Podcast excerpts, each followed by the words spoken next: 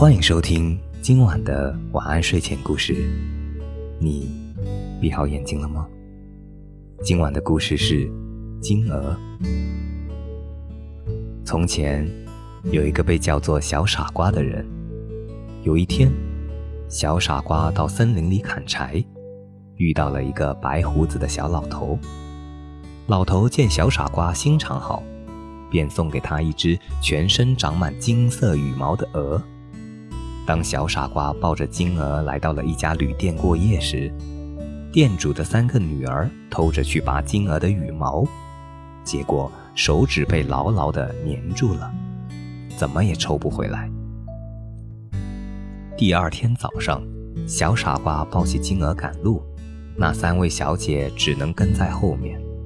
牧师看到后，想把三个小姐拉开，结果他自己也被粘住了。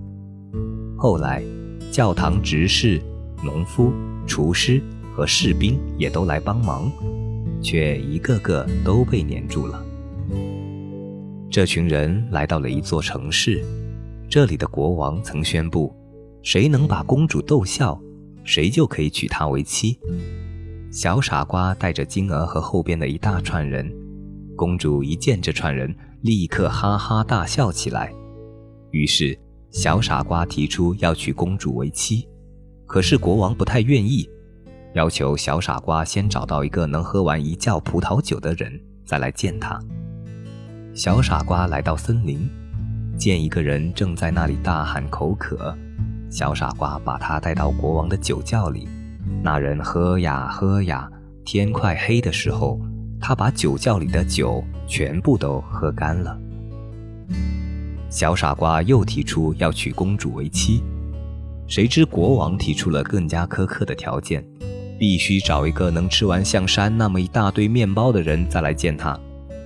小傻瓜再次来到森林，见到一个大喊肚子饿的人，小傻瓜就把他领到王宫，那人开始吃起来，不到一天时间，那堆大山一样多的面包就无影无踪了。国王只好为小傻瓜与公主举行了婚礼。